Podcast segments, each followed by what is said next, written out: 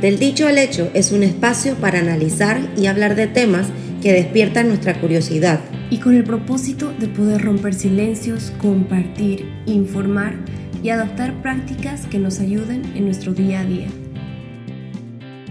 Hola, eh, este es Nicole, aquí hablando de vuelta, grabando por Zoom. Seguimos con las normativas de COVID. Eh, y ahí está Vane. Y hoy estamos hablando con Eli, de Mindful Finance. Hoy vamos a hablar sobre el tema de finanzas, que es un tema súper delicado ahorita mismo. Todos estamos pasando por tiempos duros en financieramente y queremos hablar un poquito más y que nos enseñe cómo cuidar nuestras finanzas en tiempos de COVID. Hola Eli, cuéntanos un poquito de ti. Hola Nicole, hola Vane, ¿cómo están? Me alegra mucho estar en este espacio hoy compartiendo con ustedes y con todas las personas que están oyendo.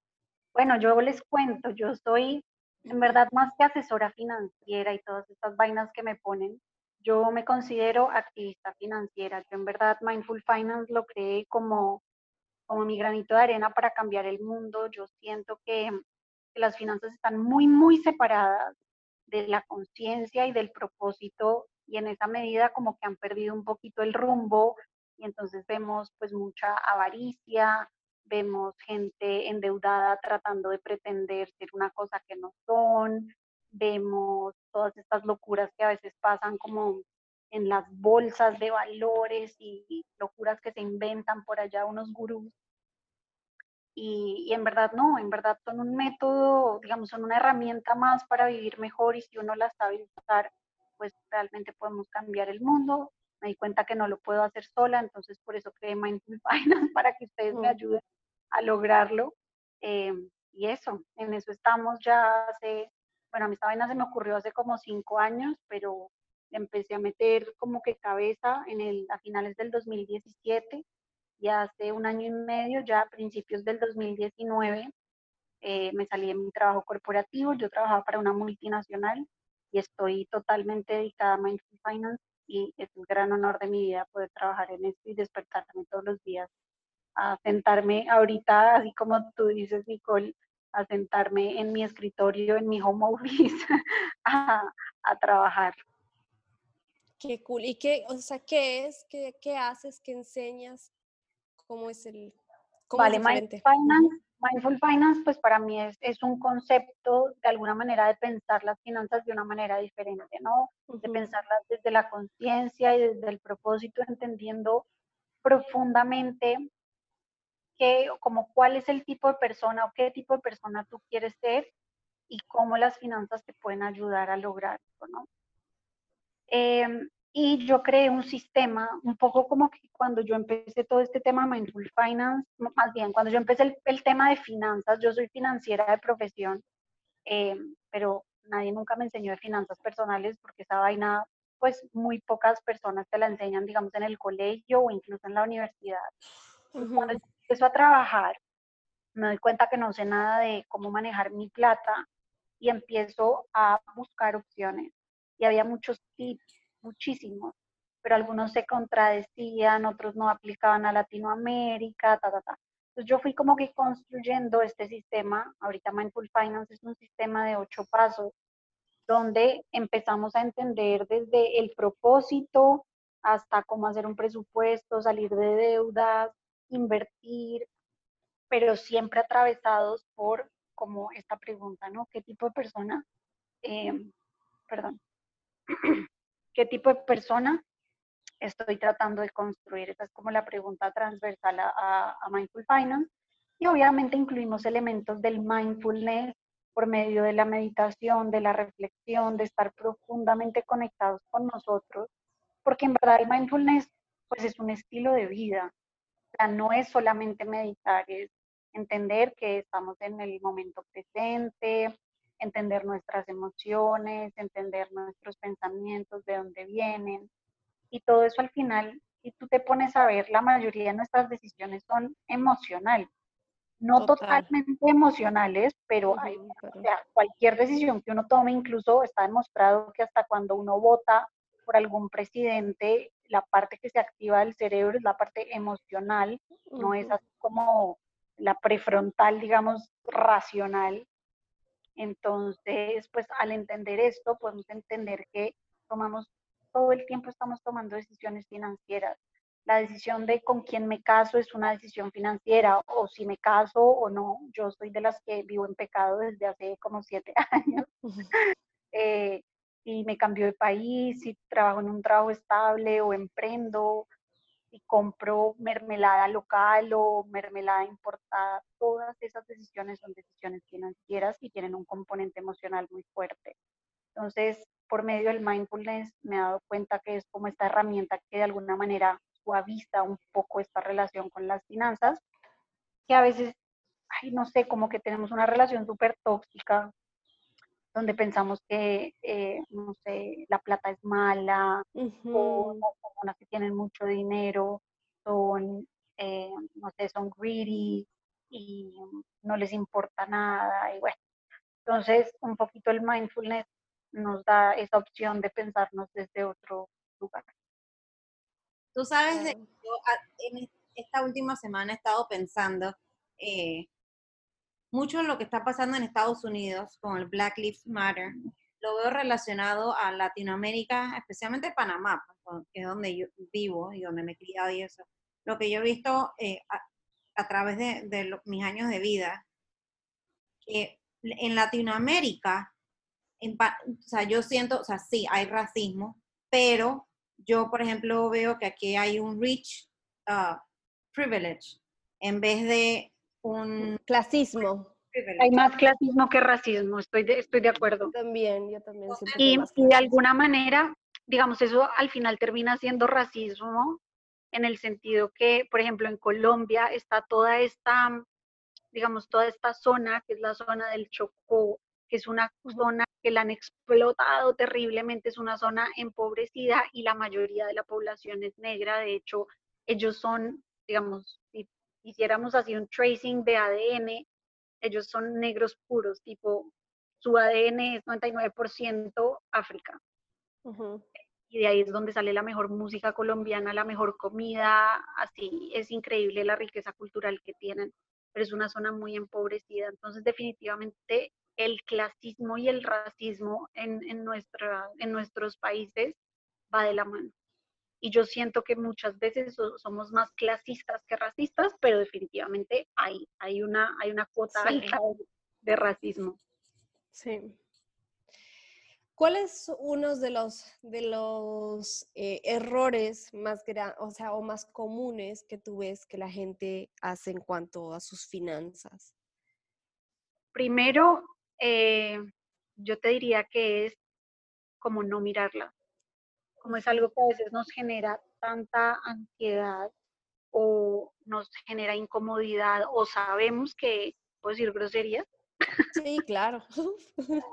o sabemos que son un desmierde que, que no logramos mirarlas y, esta vaina de ignorance is bliss es la mayor mentira de todos. Ignorance no es nada bliss, en verdad. Entre más con los ojos tapados vivamos, pues más mentiras nos vamos a creer, menos poder vamos a tener. Entonces, yo diría que el primer gran error es esto. El segundo es asumir que nuestro problema de plata es un problema de ingresos. Muchas personas yo siento que juran que en el momento que ellos ganen el doble o el triple, se les soluciona todo. Y esto es como, como tener un, un barril sin fondo, pues. O sea, cuando tú no estás controlando tu plata, pues no, no estás controlando lo que está saliendo. Y aunque, claro, pues seguramente, y esto, y hablo, y aquí es muy importante, eh, como que hablamos desde el privilegio, ¿no? Hablamos de alguna manera con no sé, desde las personas que pues no, no vivimos del día a día o no tenemos un salario menor, o sea, sabes que no vivimos en pobreza o no vivimos en miseria, porque hay de esos casos, pues, y obviamente es, es, otra realidad, pero, pero la mayoría, imagínate que en Latinoamérica, el, entre el 60 y el 70% de las personas de clase media y media alta viven de quincena en quincena es absurdo. O sea, es absurdo que que una persona que gane, no sé, dos mil dólares, por ejemplo, en Panamá, esté viviendo de quincena a quincena, ¿no? Entonces es importante entender que, que no todo se va a solucionar con más plata, que nos tenemos que hacer cargo y para mí una de las herramientas más, más poderosas, y a mí me da risa cuando yo digo esto porque todo el mundo jura que yo aquí voy a, a dar, inviertan en X o Y o no, en verdad, lo más poderoso que tú puedes hacer con tus finanzas es tener un presupuesto. El día que yo empecé a tener un presupuesto, que ahorita les cuento esa historia, pero el día que yo empecé a tener un presupuesto, este año yo pude ahorrar por primera vez en mi vida dos mil dólares. Y no le estoy diciendo pues que yo tenía un salariazo, tenía un salario bueno de multinacional, pero digamos de nivel de entrada, pero no hubiera sido imposible, o sea, yo hubiera podido ganar el mismo salario y sin un presupuesto hubiera sido imposible. De alguna manera, en ese momento yo vivía en México, acababa de empezar a trabajar, eh, mi novio estaba empezando la universidad en Argentina y obviamente la única forma de vernos era que yo viajara porque él, tenía presupuesto de estudiante. Claro. Entonces, yo literalmente como que mi referencia monetaria dejó de ser el peso mexicano y empezó a ser un pasaje a Argentina. Yo decía, bueno, este, este celular me cuesta un pasaje. No, muy caro, prefiero el pasaje. O eh, esta cámara o este viaje, como que todo yo lo relacionaba, medio pasaje, un pasaje, ta, Pero yo ahí no tenía ningún tipo de presupuesto, como que yo anotaba mis gastos, algunos gastos, gastos fijos, ta, ta, ta, y la única cosa que yo medía era si me quedaba plata al final del mes. Si me sobraban dos pesos o 20 mil, me daba exactamente lo mismo. Y lo que pasó, igual, obviamente yo soy financiera, o sea, mi religión es el Excel, lo amo con mi alma. Y yo anotaba los gastos. Entonces, al final del año hice como una tablita de resumen, me puse a analizar mis gastos y me di cuenta que me había gastado dos pasajes en ropa y yo dije, mierda, hubiera preferido tanto más ir a ver al negro que es mi compañero de vida. Eh, dos veces o aunque sea una vez versus tener esta ropa. Y claro, en el momento, y es lo que mucha gente piensa a veces, es como, ay, pero, pero igual la disfrutaste, claro que la disfruté, pero en mi escala de prioridades, claro. muy por encima lo otro. El problema es que yo al no tener un presupuesto y al no tener un plan para mi plata, no fui consciente de tomar esa decisión. No fue que compré ropa a lo loco y me llené, no, en verdad, o sea, sí, definitivamente compré más ropa, un poco porque también estaba empezando a trabajar, probablemente tendría que haber comprado ropa, pero probablemente no tanto, o hubiera hubiera mirado, no sé, ropa de segunda o tal vez ropa más barata o hubiera, no sé, comprado por ahí cosas más basics y, y así así la de, no sé, la de Mark Zuckerberg que me compró unos jeans y una polo y me pongo lo mismo todos los días, ¿no? Pero en ese sentido como que ahí fue la primera vez que yo dije, a mí esta vaina no me puede volver a pasar. Yo no puedo estar gastando plata en cosas que a mí no me hacen feliz o que no son mi prioridad en ese momento. y, y, eso realmente es como que a mí el gran regalo que me dio el presupuesto fue eso, fue alinear mi vida con mis finanzas, alinear mis sueños con mis finanzas, mis metas, mis ilusiones, lo que, lo que a mí me hace vibrar. De hecho, hace poquito, pues en, uno de los posts recientes que tengo por ahí, es, o sea, la plata es para gastársela.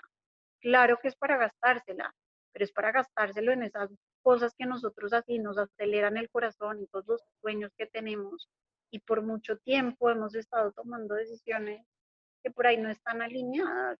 Y entonces así pues da igual si tienes 10 mil o mil o 500 o cero dólares en tu banco. También es como esa cosa, como que necesito tal cosa. Entonces en ese momento es como que necesitas, es tu prioridad. Y ahí me ah, imagino que... Pues, me encanta, y me encanta este punto porque yo siento que una de las cosas que más nos ha pasado en estos momentos, porque, a ver, o sea, estamos viviendo algo totalmente nuevo, eh, inesperado, eh, lleno de incertidumbre, y el ser humano funciona muy mal frente a la incertidumbre. O sea, nosotros somos de alguna manera seres de, rutinas, de, de certezas, de poder planear. Y la incertidumbre nos conecta mucho con la ansiedad y con el miedo. Y son muy malos consejeros cuando no los sabemos cómo digerir bien. Y entonces por eso, en verdad eh, fue este miedo y esta incertidumbre la que hizo que la gente saliera como loca a hacer compras de pánico.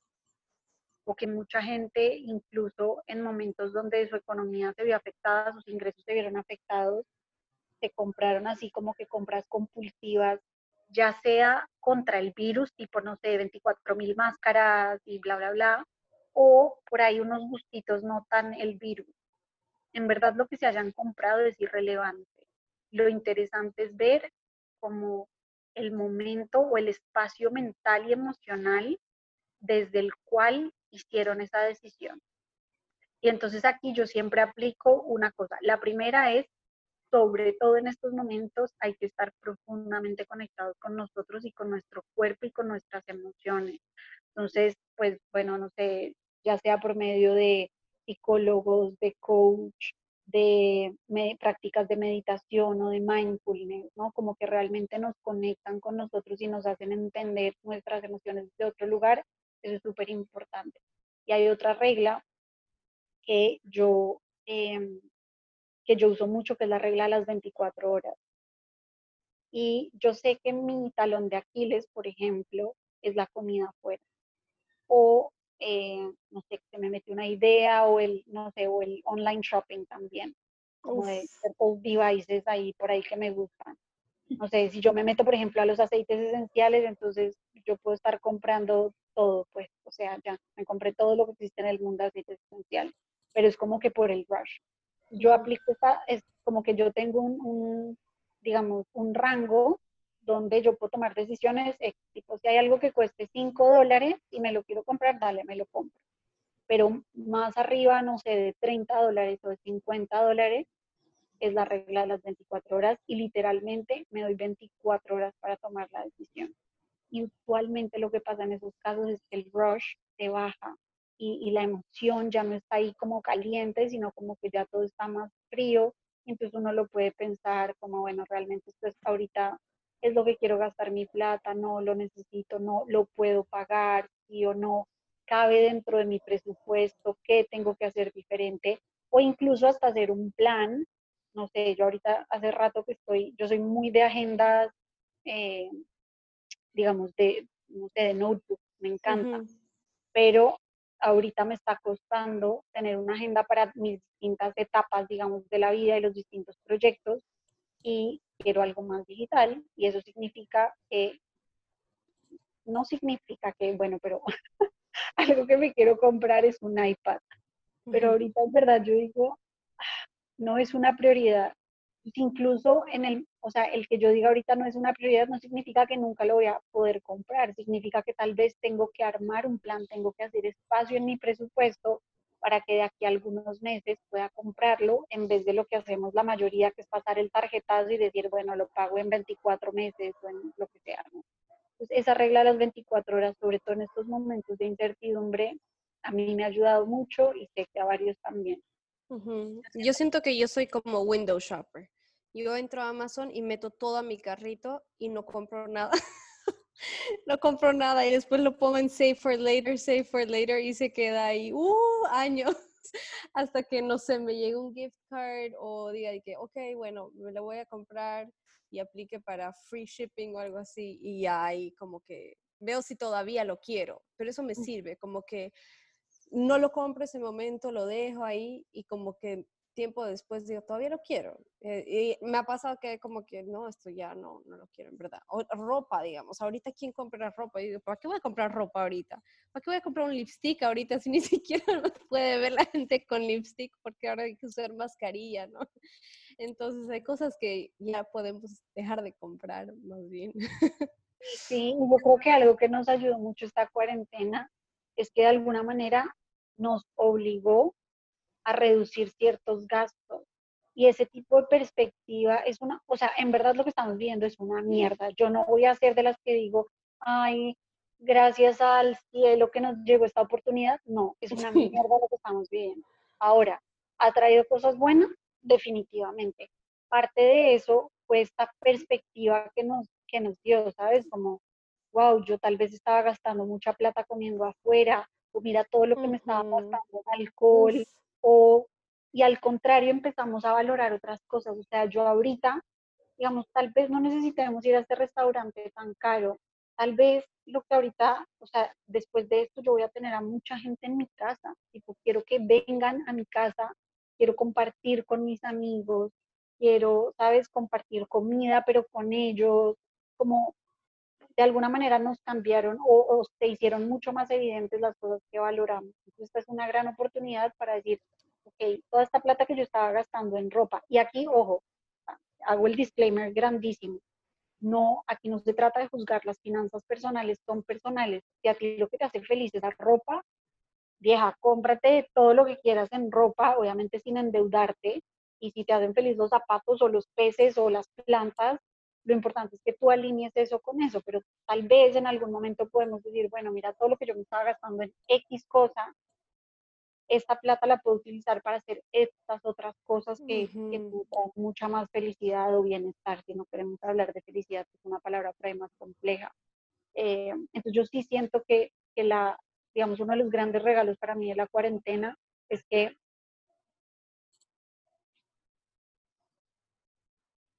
perdón, estaba pasando un cambio, es que nos dio este espacio y esta perspectiva de ver las cosas desde otro lado, de, ver nuestros gastos desde otro lado.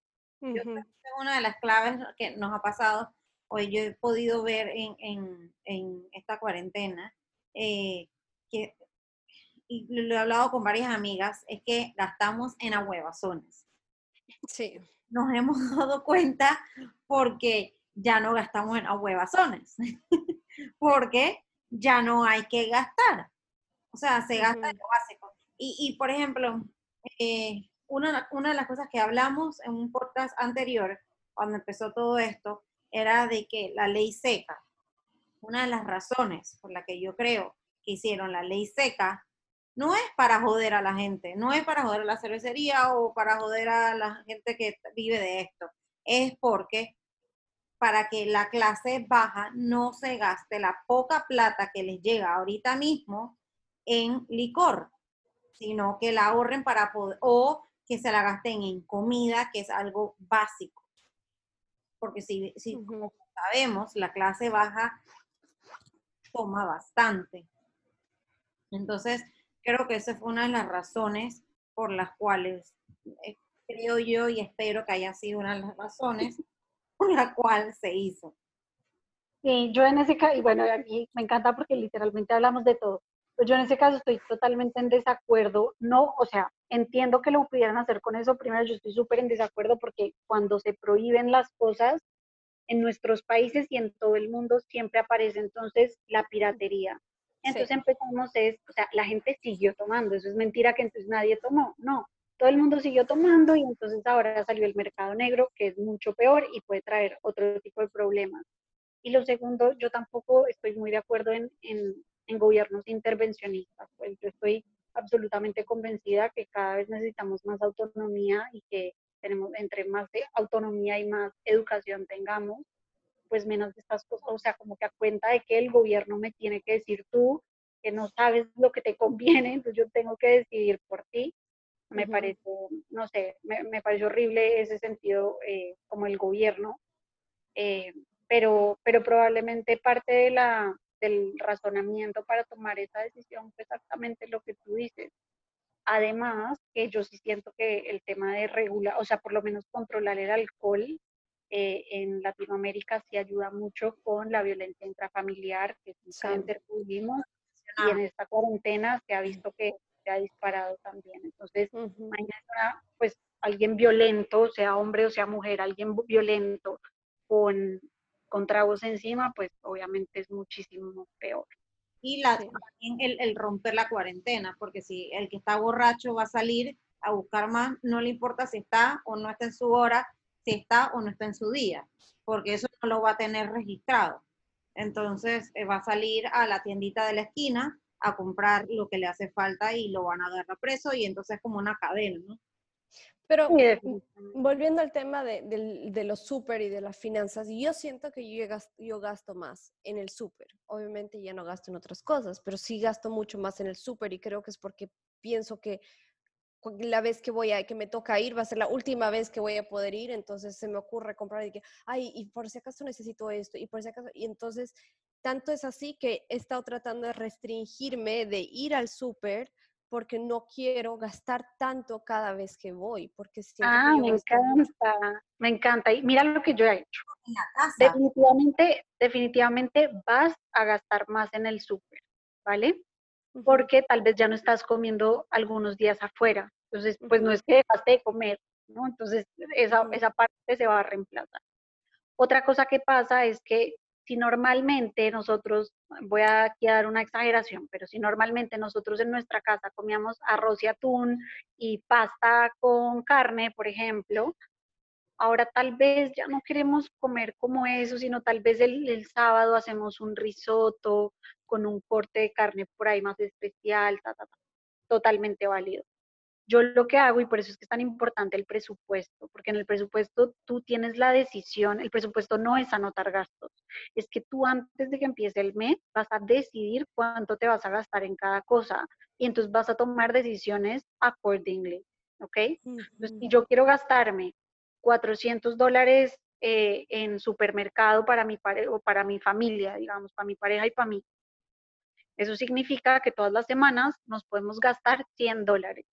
Bueno, creemos un mil plan y yo eso siempre, siempre lo hago y se los recomiendo un montón. Primero porque evitamos botar comida, que el 30% de lo que nosotros compramos termina en la basura, por cosas naturales como quitarle las puntitas a las verduras, pero otras veces porque compramos cosas que no usamos y se dañan y hay que botarlas, sobre todo en un país como Panamá que es tan, tan húmedo. Entonces, lo que nosotros hacemos aquí es un meal plan y es literal, o sea, no es tipo, ay, ¿qué necesitamos comprar? ¿Pasta? No. ¿Qué vamos a preparar? Ok. El lunes vamos a comer pasta con champiñones y salsa blanca. Ok. El martes vamos a comer torta de, no sé, de espinaca con X y X, ¿vale? Y basado en eso, miramos qué tenemos, bueno, en verdad primero miramos la alacena, miramos qué tenemos, qué podemos crear con eso y si nos faltan cosas para comprar. Y de ahí hacemos una lista.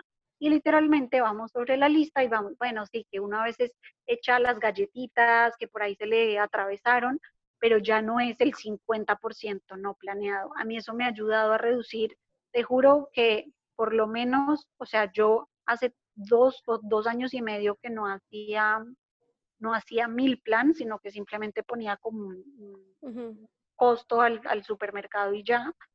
No sé, entre los dos gastábamos 450, a veces casi hasta 500 dólares. Y ahorita comiendo exactamente lo mismo, comiendo súper bien, full verduras, full frutas, full de todo. Bueno, nosotros de lunes a viernes tratamos de no comer animales. Em, 380, 400 dólares máximo. Entonces, sí vimos un, o sea, un reduction como del 25% sin ningún tipo así como de restricción que te diga, bueno, estamos comiendo lenteja y arroz todos los días, no. Claro. Wow, siento que me acabas de abrir los ojos por lo que has dicho que no es anotar tus gastos, un presupuesto, porque eso te iba a decir yo, yo como que siempre me anotaba lo que gastaba y para mí esa era la idea de, un presupuesto y te iba a decir que cómo haces, porque yo no soy fan, fan del Excel, no porque no me guste, sino porque no tengo la costumbre de abrir el Excel todo el tiempo. No tengo esa costumbre de abrirlo y poner todos mis gastos. Entonces tenía una app en el celular que entonces agarraba y cada vez que mi cartera ya estaba llena de, de, facturas, agarraba y metía todo. Y tal cual lo que estás diciendo, no, no es escribir tus gastos, sino es ver cuánto puedes gastar en cada cosa, porque si no, eso es lo que te La parte de escribir los gastos es una pata del presupuesto definitivamente, pero la idea es, primero tú haces un plan, ¿vale? Y luego tú vas mirando y vas registrando tus gastos y vas acomodando el plan, porque eso tampoco significa que esté escrito en piedra, pues hay cosas que a veces salen inesperadas o X. Entonces uno va midiendo y va haciendo como ajustes. Entonces, como que son estas dos patitas. Yo recomiendo tres apps que luego si quieren ahí se las, se las paso cuando escriban como que el resumen del, del capítulo. Hay una panameña que a mí me gusta mucho que se llama Capitalis, la última I con Y y este, capitalista. Eh, esta app es totalmente gratuita y lo importa, en verdad hay millones de apps, pero hay pocas apps que te dejan tener presupuesto por categoría, es decir, que tú le puedas decir, en supermercado me quiero gastar 450 y que luego te muestren cuánta plata tienes disponible en esa categoría específica. ¿Vale? Mm. Entonces, esas tres que les digo, bueno, esas tres que les voy a decir, les permiten hacer eso, que la primera es Capitalis, la otra es Money Pro y la última es Blue Coins. Blue Coins a mí me gusta mucho, bueno, tanto Money Pro como Blue Coins son pagas, creo que valen como 5 dólares eh, como one time, em, eh, pero son gringas. Y entonces una de las cosas que a mí como que eh, pasa, digamos, con estas apps es que te conectan con tu cuenta gringa y te registran los gastos automáticos. Pero en los bancos latinoamericanos esa parte no pasa. Entonces, como que, pues eso es una cagada. Bluecoins solamente funciona para Android, Money Pro sí funciona para las dos. Hay otra que a mí me parece espectacular que se llama Unira Budget, que Unira Budget, la verdad que es bastante costosa, creo que vale como 90 dólares al año, pero trae muchas, muchas como clases y un montón de cosas porque en verdad ellos hacen un trabajo de educación financiera muy bueno, solo que pues todo es basado en Estados Unidos y entonces todos los tips y todas las opciones y todas las clases que te dan es para eso. Entonces yo por eso pues siento que no vale la pena pagar tanto para herramientas que al final no vas a poder usar per se, pero si alguien que nos está oyendo vive en Estados Unidos es definitivamente una muy buena opción. Ok. ¿Y eso comparado con un Excel o dices que igual deberíamos tener un Excel? Yo, la verdad, que uso las dos cosas. Yo uso las dos cosas y es por una razón que no me voy a poner muy técnica, pero todos los meses nosotros necesitamos hacer un cierre de mes.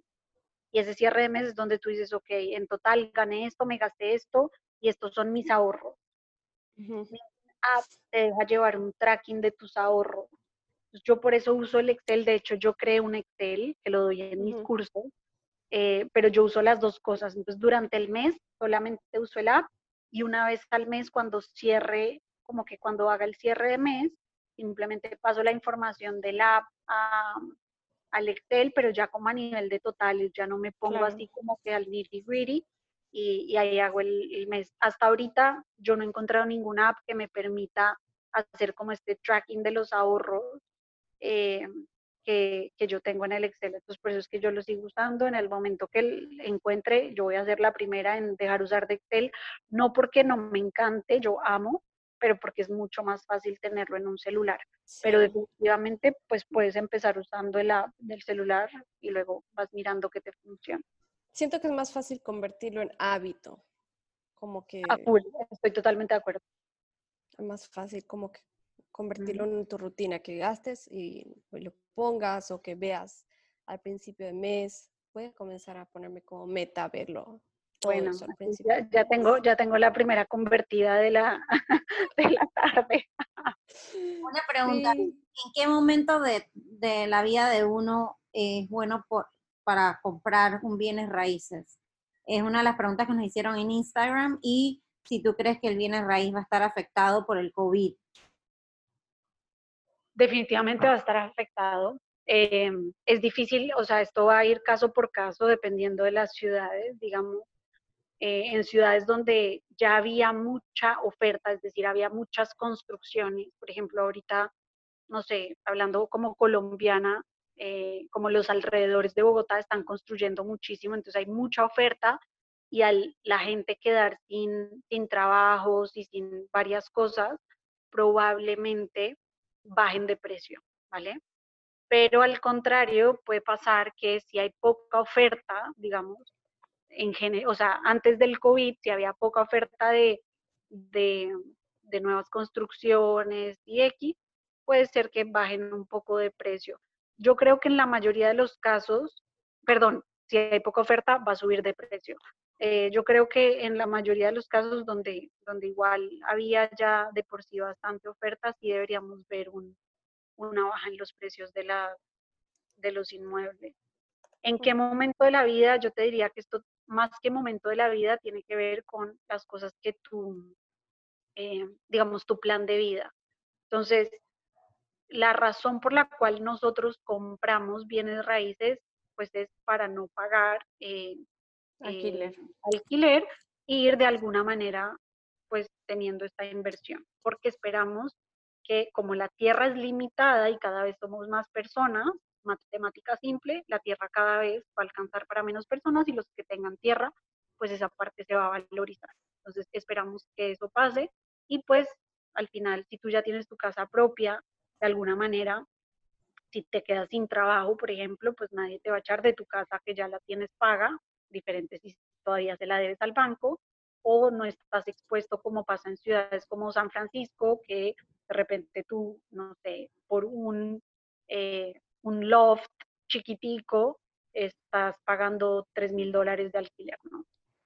Pero, por ejemplo, si hay personas que en los próximos tres años tienen el plan de irse del país a estudiar o a vivir a otro lugar, no se metan a invertir en bienes raíces porque probablemente esa plata la van a necesitar para pagar sus estudios o para hacer su vida en otro país. Entonces, ahí es mucho mejor pagar por el servicio de vivir en una casa, que es el alquiler, y no estar metiendo en esas cosas. Eh, y otra cosa es que no necesariamente, yo, yo siento que sobre todo en Panamá este es un gran error de las, de las parejas recién casadas, es que piensan que su primera casa tiene que ser la casa ya de toda la vida. Y entonces tenemos a, digamos, a dos eh, millennials recién empezando como su carrera profesional, comprando una casa equivalente a la que viven sus papás. Y entonces se meten en unas hipotecas absurdamente grandes. Creo que es algo que se ve ahorita mismo. O sea, sí, porque ¿cuál es la necesidad? O sea, viejo, no vas a tener hijos los próximos cinco años. Cómprate un apartamento pequeño que lo puedas pagar esa es otra cosa. Cuando uno se mete en una hipoteca de 30 años, estás pagando dos veces el valor. Estás pagando dos casas, solo que la segunda te la pagaste al banco en intereses. Cuando, o sea, si la pudieras pagar en 10 o 15 años, pues ya reduces eso a la mitad y entonces ya pagas casa y media. No es lo ideal, pero pues tampoco es que todos tenemos 200 mil dólares cash para, para comprar nuestro primer apartamento, ¿no? Entonces, eh, en ese sentido, yo siento que, que toman malas decisiones versus a comprar por ahí algo más chiquito, poderlo pagar súper rápido y luego en cinco años, cuando crezca la familia, etcétera, pues miran otra cosa y en todo caso pedirán una segunda hipoteca y dejarán arrendado uno o lo venden y que les sirva para el down payment del otro, pero, pero se meten en estas vainas, o sea, gigantes, súper costosas, que la verdad son o sea, se ahorcan pues, y luego entonces estamos llorando que la pandemia, no, nada de pandemia, tomamos decisiones de mierda y ahorita, claro, con este tema se agrandan. Yo tengo una pregunta sobre lo que estamos viviendo ahorita mismo, ya eh, creo que sería ya por el tiempo la última pregunta. Eh, en los bancos eh, nos mandaron un correo referente a lo que el gobierno nos mandó, la moratoria, de que no nos iban a cobrar los intereses, no había que pagar la tarjeta de crédito, que había un montón de cosas que incluía esto. Eh, la gente piensa que es que no tienen que pagar la tarjeta de crédito o es que no tienen que pagar. No, señores, es que no se los van a, o sea, es que hubo un botón de detener, un botón de pausa, ¿verdad? Entonces, creo que si hablamos un poquito de eso para explicarle un poquito más a las personas lo que realmente es lo que nos va a pasar en seis meses. Eso es buena. No, me encanta. importante. Me encanta la moratoria porque ni siquiera hubo el botón de pausa, ¿vale? Lo que nos están diciendo los bancos aquí en Panamá o lo que acordaron, digamos, dentro de la asociación bancaria y con el gobierno, es que no te van a cobrar los intereses de mora. Entonces, cuando tú le pides plata al banco, ya sea con una tarjeta de crédito, con un préstamo personal, hipoteca, ta, ta, ta, ellos te cobran intereses todos los meses sobre el capital que debas, ¿vale? ¿Qué pasa? Eso se traduce en pagos mínimos, en letras de la hipoteca, en como ese tipo de cosas, el pago que tú normalmente tienes que hacer mensualmente. Cuando uno no, no hace ese pago, si yo un día X sin pandemia decido no pagar, el banco me va a cobrar los intereses normales que siempre me ha cobrado porque me prestó la plata, porque me está financiando, y además me va a cobrar los intereses de mora que usualmente son altísimos. Lo que dijeron los bancos es no, o sea, tú puedes por ahora pagar cero, pero, o no pagar más bien, pero eh, no te vamos a cobrar los intereses de mora. Los otros intereses, claro que se te están acumulando. Entonces, si hay una persona que debía 3 mil dólares en la tarjeta de crédito y decidió acogerse a la moratoria, ¿ok? Lo que va a pasar es que en enero esta persona va a revisar su estado de cuenta y ya no va a deber 3 mil dólares, va a deber 3 mil 300 dólares. Entonces, ni siquiera hay un botón de pausa, ¿vale? Y, esos, y esa plata adicional eh, la va a tener que pagar en un plazo determinado, digamos, si su... Un arreglo de pago. Ajá, un arreglo de pago que puede ir desde 12 meses hasta 24 meses para las tarjetas de crédito o eh, para los préstamos de hipoteca o préstamos de carro, te lo alargan, como que te lo mandan al final. Pero el banco, y esto es importante entenderlo, y no es que los bancos sean una, una mierda, unos rateros, no. El banco es un negocio, el banco no es una casita de caridad. ellos, su modelo de negocio es a través de los intereses. Si ellos no te cobran intereses, es el equivalente a que una empresa deje de recibir ingresos. Entonces, y el problema es y mucha gente dice, bueno, pero es que hay muchas, hay muchas empresas que también dejaron de recibir ingresos. A mí me vale tres pepinos lo que pasen con los bancos. El problema es que si los bancos eh, caen en bancarrota, nosotros salimos jodidos porque el 70% de la plata que presta un banco es la plata de nosotros que están en cuentas de ahorro, de nuestro salario. Entonces, esa vaina de que el banco tiene plata, la plata del banco es la mayor mentira del mundo. El banco no tiene plata, el banco, digamos, de alguna manera maneja nuestra plata, la presta, ellos agarran los intereses y en el dado caso que nosotros tengamos una, digamos, unos, una cuenta de ahorros o algo, nos dan unos intereses chiquiticos, pues, pero el problema real de los bancos y por eso es que los bancos no pueden dejar de generar intereses es que si no la economía colapsa porque en el momento que nosotros vayamos a retirar nuestra plata, nuestra plata no va a existir. Entonces, es muy importante cuando, o sea, si alguien está pensando en entender como que o en, o en aplicar a la moratoria, es importante primero, si sus, si sus ingresos por alguna razón no fueron tocados, no se metan en eso. O sea, las deudas no se pagan poniéndoles pausa, se pagan pagándolas. Muy importante eso. Y lo segundo es entender qué va a pasar después. Es decir, si, por ejemplo, si yo ya estaba struggling con que mi pago mínimo de la tarjeta eran 250 dólares, pues guess what? En enero van a ser 300 dólares y entonces vas a estar struggling aún más. Entonces, como que es, es, bien, bien importante esa parte. Eh, y es entender, o sea, yo siento que muchas de las, de hecho, y, de una vez aprovecho y hago la cuña. Yo tengo dentro de mi página, hay, ahorita hay tres cursos gratis. El primero es de los secretos de la tarjeta de crédito para que entendamos de una vez por todas cómo funciona, cuáles son los beneficios, cómo la puedo usar mejor y en qué momentos me conviene y en qué momentos tal vez no me conviene tener una tarjeta. Es un curso totalmente gratuito. Y hay otros dos que es cómo manejar mis finanzas personales durante la cuarentena y ahí les doy así como el paso a paso, son cinco pasos de las decisiones que tenemos que tomar. Y ahí hay una parte que hablamos de la moratoria, cómo tomar esa decisión. Y el tercer curso gratuito también es cómo manejar mi emprendimiento, porque en Mindful Finance también ayudamos a los emprendimientos con la parte financiera, cómo manejar mi emprendimiento en, en momentos de crisis, como que qué tengo que hacer para poder sobrevivir a esta cuarentena porque al final los emprendimientos somos los que vamos a levantar la, eh, la economía. Entonces, les voy a dejar luego la página, pero en todo caso se las digo por acá, es mindfulfinance.co sin M, eh, y ahí les van a salir de una vez los recursos gratuitos. Y para los que les interese todo este tema de presupuesto, la, eh, la semana, la semana, digamos, del, del 16 de junio, voy a estar dando tres clases de presupuesto, donde vamos a ver es como que dependiendo de, tu, de tu tipo de ingresos.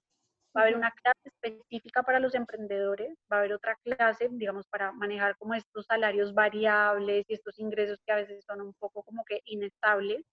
Eh, va a haber una clase para las personas que reciben un salario fijo y dejar de vivir de quincena a quincena. Y va a haber otra clase para los que viven en pareja y quieren tener como mejor relación con, con su pareja a nivel como de finanzas. Para lo que les interese, vamos a tener eso y ahí también en mi Instagram se pueden registrar. Súper, súper, súper importante. Última, última pregunta, juro. Eh, ¿qué, opinas de las, de las deudas? O sea, porque a veces le tenemos mucho miedo a las deudas y decimos son malas, pero también creo que a veces, bueno, nos ayudan si las mantenemos controladas. ¿Tu opinión como financiera de las deudas? Yo por mí viviría en un mundo sin deudas porque cada peso que nosotros tengamos en deuda, pues es un costo adicional que estamos pagando intereses y es algo que no nos está generando como si lo tuviéramos invertido ahora. Deudas, digamos, yo a mí no me gusta hablar de deudas buenas y deudas malas, me parece que ese concepto es como que errado, pero gusta que la gente entienda que cualquier deuda significa un poco, pues un poco más de riesgo. Entonces, una deuda que, pues si la hacemos bien, por ahí vale la pena tener es la hipoteca, que de alguna manera, pues es un bien que de alguna nos va a pues como que se va, a aumentar su valor, se va a valorizar, ¿ok? Esto, si definitivamente está controlada, si es un porcentaje no tan alto de nuestro, eh, de nuestro ingreso, etcétera. Deudas que nunca deberíamos tener, deudas de la tarjeta de crédito, control, sin control, lo que sea. La tarjeta de crédito cobra entre el 25 y el 30% de intereses anuales. O sea, es una locura. El otro día alguien me estaba diciendo en, en República Dominicana cobran hasta el 60% de interés. Es una locura. Entonces, tarjeta de crédito definitivamente, yo la uso como si fuera una tarjeta de débito, o sea, yo gasto y al final del mes la pago y nunca, nunca nada de, deudas. Deuda de los carros tampoco deberíamos tener. Los carros desde las primeras 24 horas se devalúan 10%, entonces como que nunca eh, deudas de carros. Y en términos de estudios, eh, pues es, es, más riesgoso que pagarla en cash, pues porque ¿Quién te dice a ti que esto que estás estudiando realmente, eh, digamos, tu empleador lo va a valorar? Eh, tengo muchos amigos que se han ido a Europa a estudiar unas maestrías increíbles y tal vez vuelven a Panamá o vuelven a Colombia y están ganando 5% más de lo que ganaron las personas que no tienen maestría. Entonces, hay que entender un poquito, un poquito eso, pero, pero para mí un mundo ideal sería un mundo sin deuda. Las deudas, yo nunca he conocido a la primera persona que diga, Ay, es que hoy que me endeudé me siento así como tan no. como que siempre son un horrible. Es horrible. Y, y pues nada, si, si son un peso, pues mejor viajar ligero y quitarnos ese peso encima. Sí. Cuéntanos qué recomendaciones nos, o bueno, ¿qué nos recomiendas? Ahí está ¿Qué nos recomiendas? Libros, películas, series, algo que algún artículo, alguna cuenta en Instagram. Eh, Aparte de la tuya, que nos ayude. Obviamente, Mindful Finance PTY en Instagram, la primera recomendación. A mí hay un libro que no necesariamente es financiero, pero para mí fue muy transformador, que es Atomic Habits, que es sobre los hábitos. Amo, buenísimo. Obviamente mucho de nuestras decisiones financieras tienen que ver con los hábitos y muchas de las cosas que James Clear habla se pueden aplicar a eso, entonces se los recomiendo mucho. Em, y yo, yo creo que eso, hay, un libro también que a mí me gusta mucho, que ya está un poquito viejito y no necesariamente concuerdo con toda como eh, sus enseñanzas, pero eh, es eh, The Extreme Money Makeover de Dave Ramsey, también es bien interesante porque sobre todo como o sea, si le quieren sacar el jugo como todo el tema también del presupuesto, él habla muy chévere del presupuesto, hay otras cosas que, no estoy de acuerdo con él, pero eh, la parte del presupuesto sí se lo, digamos, él fue como mi gurú más grande a nivel de presupuesto. Eh, esas serían como mis recomendaciones y bueno, estas que les gustan el tema de las apps para presupuesto, eh, Capitalis, Blue Coins, You Need a Budget o Money Pro, y que que agarren esto como, como un juego, o sea, uno no sabe lo que no sabe y a veces estamos tratando de resolver en nuestra cabeza sin, sin meterle información extra. Entonces, por cualquier pata que ustedes quieran, no sé, que les interese, algún tema que les interese de finanzas, métanse ahí. Si ahorita están pensando en comprar su casa, métanse a investigar o a invertir o a el tema de la deuda, pregunten, ¿no? Es como que, que nos acerquemos con, con curiosidad yo creo que es muy importante asesorarse. Sobre todo si buscan asesorarse, primero estén seguros de que les están vendiendo, ¿no? Entonces, por ejemplo, en Mindful Finance te vendemos educación financiera, ese es nuestro único producto, porque a veces buscamos asesorías en el banco y ahí hay conflicto de intereses o asesorías con alguien que nos quiere vender un seguro, no. A la persona de los seguros le compramos un seguro, pero no necesariamente una asesoría financiera porque hay conflicto de intereses y no queremos poner a nadie en esa posición.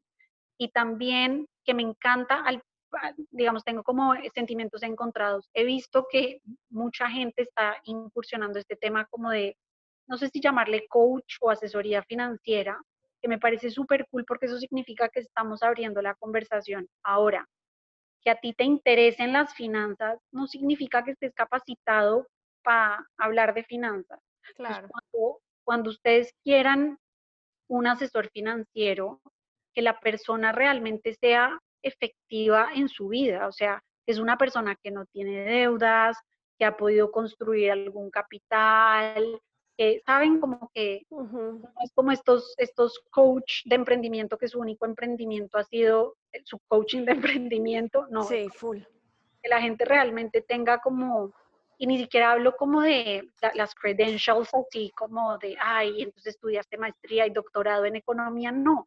Hay un montón de gente economista que está hasta la guacha con sus finanzas, pero que sí, por ejemplo, yo les puedo decir que yo hace más de cinco años no tengo deudas, eh, ya tenemos un apartamento con mi pareja totalmente pago, lo pagamos en cinco años.